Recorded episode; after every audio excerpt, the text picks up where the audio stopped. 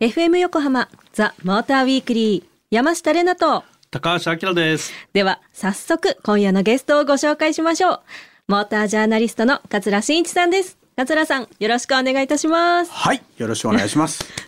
はい、よろしくお願いします。拍手なんか入る。もう今日も素敵ではいありがとうございますさ拍手のサービスでした。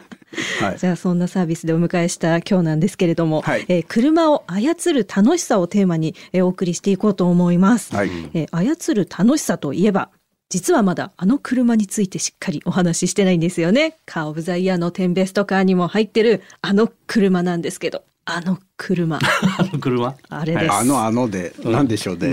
あれ GR ね。ありがとうございます。そうです。GR はいアリスのことなんですけれども、はいえーもう早速お話ししていきたいと思います。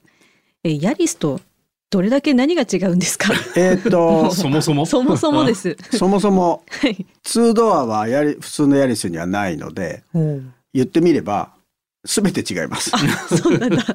エンジンも GR ヤリスは1.6リッターの3気筒っていうエンジンなので、はい。これは普通のヤリスにはないんですよね。で GR ヤリスは WRC っていう世界ラリーを戦うためのの車なんですけど、うん。ボディを使うだけなのかな、うんベースモデル。ベースモデル、ベースボディかな。ベースボディ。ベースボディ。はい、はいモーターでねスポーツか。これはですね、あのトヨタはスポーツカー今まで86とかスープラとか持ってますけども、うんうん。その他社との共作みたいな感じですよね。ああ、そうかそうん BMW とスバルか。スバルとねうんうん。だからそういう意味では久々にトヨタ自身が一から作った、ああ、ははは。まあ、スポーツカーになるうんですね。うんオリジナルなんですね。そうだよねはいありがとうございます。はいじゃあそのもう操る楽しさっていうのを感じるポイント？っていうかそのそもそもまたその操る楽しさっていうのはどういう感覚、どういうことなんでしょうかと思って桂さんにお聞きしてみたかったんですけど。いや僕はまあ操る楽しさって、はい。車乗れば何でも操るんだから楽しいんですけど、言ってみればトラック乗ろうが、そうですね。はい、ね。もちろん軽乗ろうが、うん。ただまあ GR ヤリスで言えば、はい。素晴らしい四駆のシステムがあって、うん。まあもう今時四輪駆動は曲がらないっていう定説はなくなってるんですけど、うん。ホイールベースが短いのでより曲がりやすい車、うん。操りやすいっていうかな、そういう意味で曲がるしでも四輪駆動なんで安定してるし。で排気量1.6リッターしかないんですけども、うん。まあまあサーキットのターボなので僕がよくあの使う袖ヶ浦のサーキットで、うん。えー直線で160キロ出るんですね。で160キロっていうのはまあ普通のスポーツカー並み、うん。ううん。ん並みですね、うん。うんまあそれ以上速いのもっとあるんですけども、うん。スーパーカー系はねあのまあショートホイールベースで4駆で、まあ、はい。これシステム 4WD のシステムが、まあ、センターデフがないのにこう前後のトルク配分が変わる仕組みを持てたりするじゃない、はい。でまあそういうのってタイトコーナーとあと R が大きいコーナーと、うん。まあ、多少こう動きが変わると思うんだけど、うん。その辺ってどどうなの乗ってみた感じは？ウェットだったんですよ、うん、でウェットだったんだけども、うん。逆にウェットだからアンダーステアが出やすい。ちょっとあの曲がりにくくなるね、アンダーステア出やすかったりするんだけどもそういうことを全然感じなくハンドル切ったら切った方に曲がるし、うん。切ってちょっとアクセルを戻して待ってると、うん。リアがスーッと流れるしまあまあそれは雨だからね、ううんん。あの滑りやすいっていうこともあるんですけど、うんうんそういうこう自在感はありますね。あうん。ああと最近こう制御がすごい車だと、うん。アンダーが出そうな時になってる時に、うん。踏んでても曲がっちゃう車になってきてるじゃない。はい そういう変な感じはない。あのー変な感じって言っちゃいけないんだけどさ。うん、まあそれはだからもう本当ドライバーの腕を車側が今カバーしてくれるので、えっ、と本当アンダーステア出てるんだけど、うん車側が曲げるようにブレーキをね内側の方に曲げるよう曲げるようにつうん掴んでくれたり踏んでくれたりしてるわけですよ、うん自動的にね。そこはうんそうしているんだろうけどうんわ、からない。ああなるほどね。全くその違和感はない。おお、うんそれは制御がさらに上手にいったのかあるいは車がちゃんとこう曲がるようになってるのか。両方だと思います。両方、はい。なるほど、はい。うん、面白いねそれはね、うん。あとこれあの 6MT は乗った？うん、ブリッピング付きだよねあれって。そうなのね、うん。うん。あの全然気がついてなかったんだけど 自分で一生懸命ヒールアンドとやってたんだけど。やんなくてもよかったやんなくてもよかった。フリッピングって何ですか？シフトダウンするときに回転を合わせてくれる。ああへえ、ブレーキング踏みながら、はいはい。ワンワンって言いながらこうシフトをはいはい。カチャカチャ落としてるでしょ、うんうんうん、うん。あれやってくれちゃうんですかあれを自動でやってくれる。すごい。いやそういう車は他にもあるんですよ、ああそうなんですね、うん。へえ知らなかった、うん。それとこうあの操る楽しみ系でね最近乗った車で、シビックのタイプ R 乗ってるでしょ。乗りました。あれはどうどうでしいやたもうすいません。GR ヤリスとどっちが楽しいかったらシビックタイプ R が楽しいそうなんだ。はい。鈴鹿で乗ったんですけど、うん。まあ鈴鹿をねこれだけノーマル状態の車でノノーマルタイヤとはいええーミシュランのパイロットスポーツカップ2っていうスーパーカーが履くようなタイヤを履いてるんですけどでもそのタイヤのおかげもあるんですけど、うん。まあ、鈴鹿の S 字をアンダーステアもオーバーステアも出ないでん。抜けていけるしうんうんうん難所と言われる 130R を、うん。これブレーキングしなくてもいいかなと思うぐらいの、え いや多分ブレーキングしないと 飛び出すとは思いますけど。でもいいかなちょっと挑戦してみようかなと思わせるぐらいあの自由度が高い。FF で。まあこれあの2020年の2月に発表して、まあ国内は8月から売りますよって言ってたんだけど、まあこれ、うん。あの実はイギリスの工場で作っててう、んでエンジンはアメリカで作ってるっていう。そうなの？そうなの？そうなの？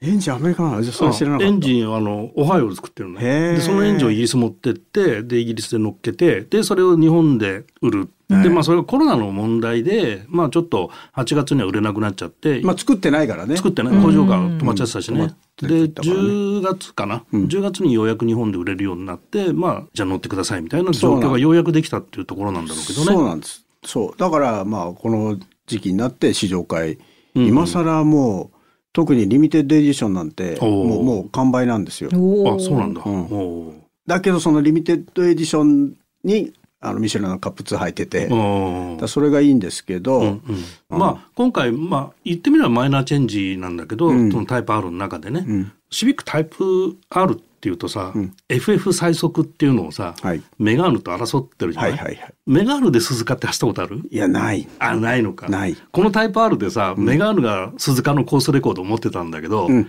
これ2秒ぐらい速くなってるのねそうそうそう。タイプ R のがそうそうそうなの。もうそれはホンダのお膝元でさいやそうメガーヌがあんな道場破りさせといてね。そうそうそうふざけんなでしょ。うんだからそのために作ったのがあってちょっと思ったけど、まあそんな簡単な理由じゃないかもしれないけど。でもねニュルも実際タイム出るらしいんだけどテスト中は。うんだけどほその「はいアタック行きます」ってうん。やろうとしたらコロナになっちゃったんで、ああそうなんだ。それであのまだニュールは塗り替えてない。塗り替えてない。ああ、じゃあニュールはメガーヌで、鈴鹿はタイプ R で。まあ、う。ん現状は。はい。えすいません。そもそもこういう車は誰が買うんですか？え車好きな人。好きな人。人が。好きな人。あ好きな人が買う。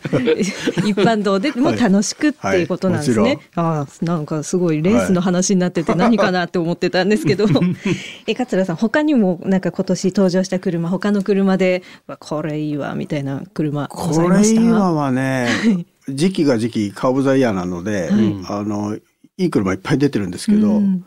走り楽しいっていう意味ではレボーグも良かったですね。おレボーグね。うん。まあ大きく言うとエンジンとサスペンション等が変わって、うん。えーあまあ、アイシャと X ももちろん変わってるんですけどそういうこう全部新しいのをドーンと盛り込むのって、うんうん。あんまりやらなかったのねそうスバルはね。フルフル入ったからね。そうそうそう、ん。フルに変えたものをドーンと1台にいきなり乗せちゃったんで。はいで最初いろいろ試作車というかプロトタイプ乗せてもらってる時に、まあいろいろこう言うことあったんですけど市販状態になった車乗るといやあれ何だったんだろうっていうぐらいもう滑らかで静かで、うん。ちょっと高級車スバルできるなっていう、うんうん。うん、うんちょっとその操る楽しみとは違うかもしれないんだけど、でも高級路線もできるねスバルっていうとこあろがの欧州プレミアムモデルと比較したくなったよねあの車乗ると。そうね、うん。そのぐらいレベルが高かったね、うわ。あとスバルは来年だけど BRZ ああ言われてるよね。うんうん。これはこの間、えー北米で発表されたんだけどデザインスタディモデルなんだけどまだね、まあ、詳細は分かんないんだけど、まあ、FA24 って言われてるんで2.4リッターのエンジンが積まれるでしょうと。はでエクステリアがこの間公開になって、はい。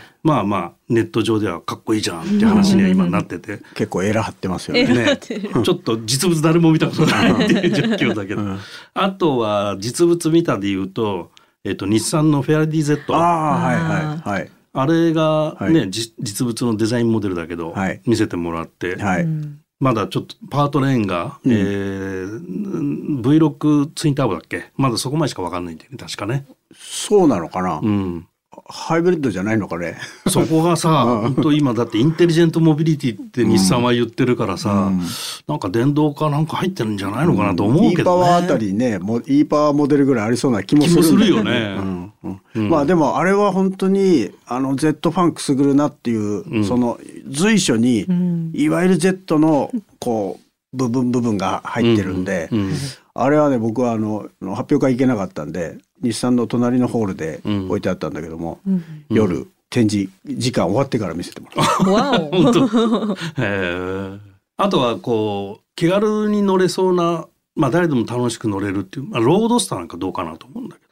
いやまあロードスターはねあのザ・モーターウィークリーでは あの耐久やってますしね。耐久レース出てるし、うん。本当に FR の楽しさっていうのがあんなこうストレートに味わえる車ないので、うんうんうん軽快だし、う86もねそういう意味では同じところにはいるなと思いますけどロードスターの方がより軽快かな。うんううんんなるほど。ありがとうございました。リスナーの皆さんもいかがでしたでしょうか？今夜はモータージャーナリストの桂真一さんをお迎えして車を操る楽しさをテーマにお送りしました。桂さんありがとうございました。はい、どうもありがとうございましたありがとうござい。ました。The Motor Weekly. さあ、ここからはスーパー GT の公式アナウンサー、ピエール北川さんと電話をつないで、スーパー GT2020 年シリーズを振り返っていきます。では、早速つないでいきましょう。ピエールさん、はい、こんばんは、ピエール北川です。こんばんは。よろしくお願いいたしま。こんばんは。あの、もう、まさかまさか、どんでん返しというか、もうドラマチックすぎたレースだったと思うんですけれども、本当ですね。リスナーさんからも、はいえーラジオネーム厚木のスーヤンさんからも、えー JGTC 時代から26年間見てきたけどこんな劇的な幕切れが訪れるなんて驚きでした というメッセージも届いております。いやー、まさにその言葉通りですよね。初めて見ましたよね。じゃあちょっとラジオを聞いてる人にですね、その辺の最終結果、最終戦の詳しくその辺を教えていただきたいんですけども。そうですね、えーまあ、あの今シーズンですね、最終戦、まあ、いつもでしたら11月の初旬にツインリンクを持ってきて、距離が250キロのレースということで最終戦が行われるんですが、まあ、今年は富士スピードウェイになって、そして11月の最後になって、しかも、まあ、距離が300キロレースという通常のレースディスタンスと同じ距離になったので、まあ、ちょっとやっぱり勝手が違うレースになるというのは、まあ、もちろん最初から分かっていたことなんですけれども、やはり富士スピードウェイ開幕戦のことを思い出してもらえば分かると思うんですが、やっぱり GR スープラ、今年デビューした車がとても速くて、まあ、予選からやっぱり上位を独占するということでね、まあ、最終的には37号車が、まあ、トップを独走する形で、前半を終了して、で、まあ、スタートドライバーだった山下健太選手もパーフェクトなレースを見せてね、大きなギャップを作って平川亮選手に、まあ、チェンジをしたんですが、はい。あのーこのままもう行くと思ったんですよ、僕は正直。そうですよね。15秒とか、それぐらいリードしてましたもんね。そうなんですよ。で、まあ、火の打ちどころのないレースをしている、そして山下健太選手も大学でパーフェクト、で、これから速い平川亮選手がもう勝手知ったるこのスープラで、縦横無尽にね、このコースを走れるだけの、まあ、テクニックも、それから精神力も持ってますんで、何があっても大丈夫だろうと思っていたんですが、うん実は身内からちょっといろいろと不穏な動きというか、うん。あの出てきたっていうのが僕は意外で、うん。まあ、37号車1人が勝つためにみんながフォローするっていうんじゃなくて、うん。みんながガチでやっぱりチャンピオンを取りに行ってたので、まあ、最終的に本当にあの単独で頑張らなきゃいけないっていう37号車をうん。最終的には、まあ、ガス欠というね、うん。えードラマチックな最後あと、どうでしょうね、僕は素人目に考えて、多分ペットボトル1本か、うん。あるいはコップ1杯なのか、うん。それぐらいガソリンが最後持ってくれれば、多分37号車はトップのままゴールできたと思いますし、そうですよね。はい、そして100号車の方も、あれだけのペースで山本直樹選手がぐんぐん差を詰めていって、うん、そして37号車を追い詰めて、まあ、37号車も余裕のない状態にしていたあの、まあ、本当に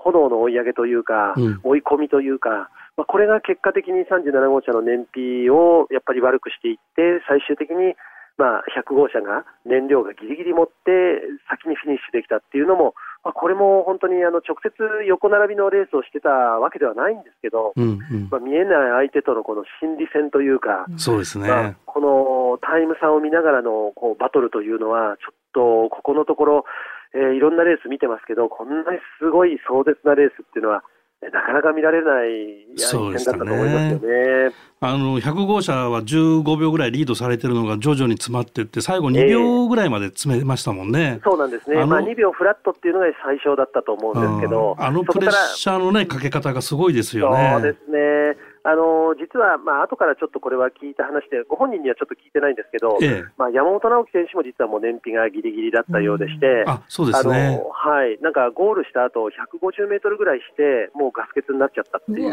症状が出たっていう、ね、あの最後、レッカーで引っ張られてましたから、は。い、100号車も。一周回って帰ってこれなかったんですよね、だから本当にぎりぎりだったんですけど、まああのただ、現代のスーパー GT の場合は、もうあの燃料が少なくなってくると、警告灯が、まあ、普通の車と同じようにつくので、うんうん、まあ、そういった警告灯がある中で、まあ、レースのフィニッシュまで2週前ぐらいですかね、うん、もう本当にあの山本直樹選手のレイブリックの方も、まあ、これは燃料が持たないかもしれないということだったんですけども、うん、ピットに山本直樹選手が、それでも行かせてくれと、うん、ダメならダメでしょうがないから、とにかくもう燃料ぎりぎりなのは分かるから、最後まで攻めさせてくれっていうのを無線で山本選手がチームに言ったっていう話を聞いて、ガス欠覚悟だったんですね。そうなんですね。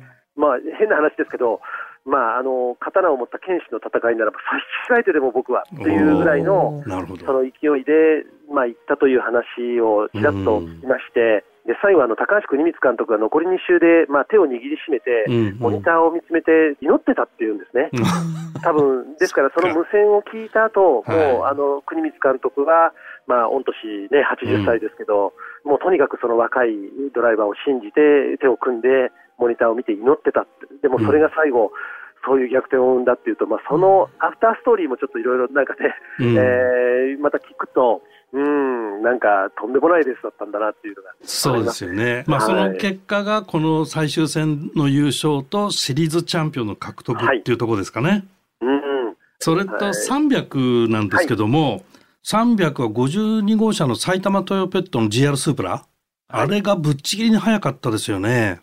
そうですね、まあ、ここまで結果ではっきりと、まあ、2位以下が全部ワンラップダウンっていうのは、そうそうそうそうあの僕も今まであんまり知らないですよね、GT の300のクラス。これだけ今あの、周回遅れ。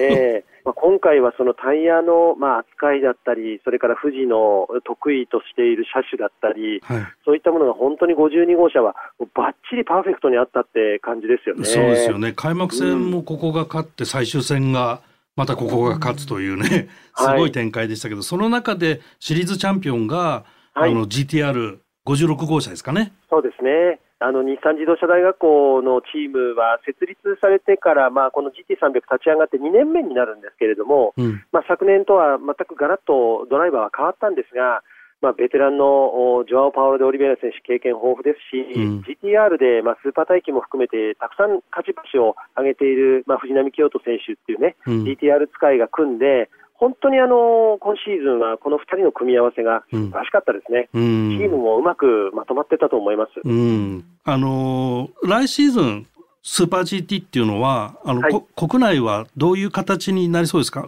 全部のサーキットでできそうですか？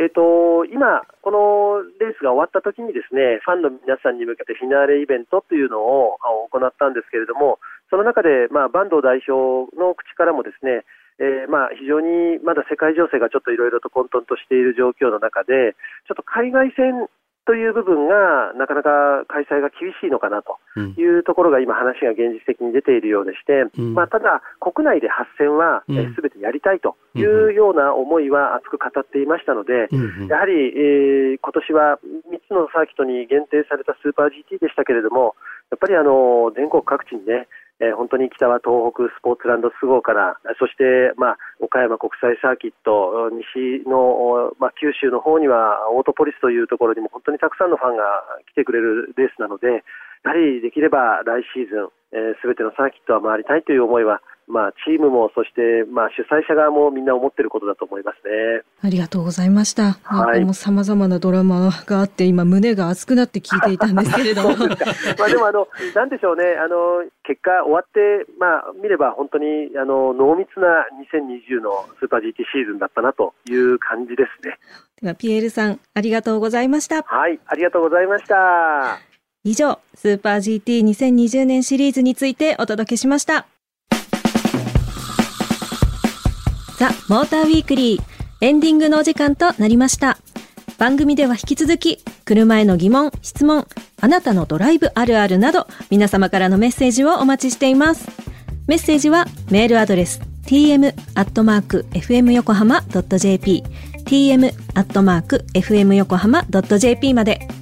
メッセージを読ませていただいた方には番組オリジナルステッカーをプレゼントします。ツイッターではハッシュタグモーターウィークリー847でつぶやいてください。今夜はモータージャーナリストの桂真一さんをお迎えして車を操る楽しさについて。そして後半では2020年シリーズのスーパー GT をスーパー GT の公式アナウンサーピエール北川さんと電話をつないでお届けしました。今夜も盛りだくさんでお届けしてまいりましたが、うんうん、その操る楽しさっていうのはそのアキラさんの思う操る楽しさとはどういうことですか、操る楽しさ、うん。まあ、タイプとして操られたいタイプ、はい、やっぱ言うと思ったんですよねこれ振るときに。操られたい。なるほど。わかりました。ありがとうございました、はい、ということでここまでのお相手は山下玲奈と高橋明でした。また来週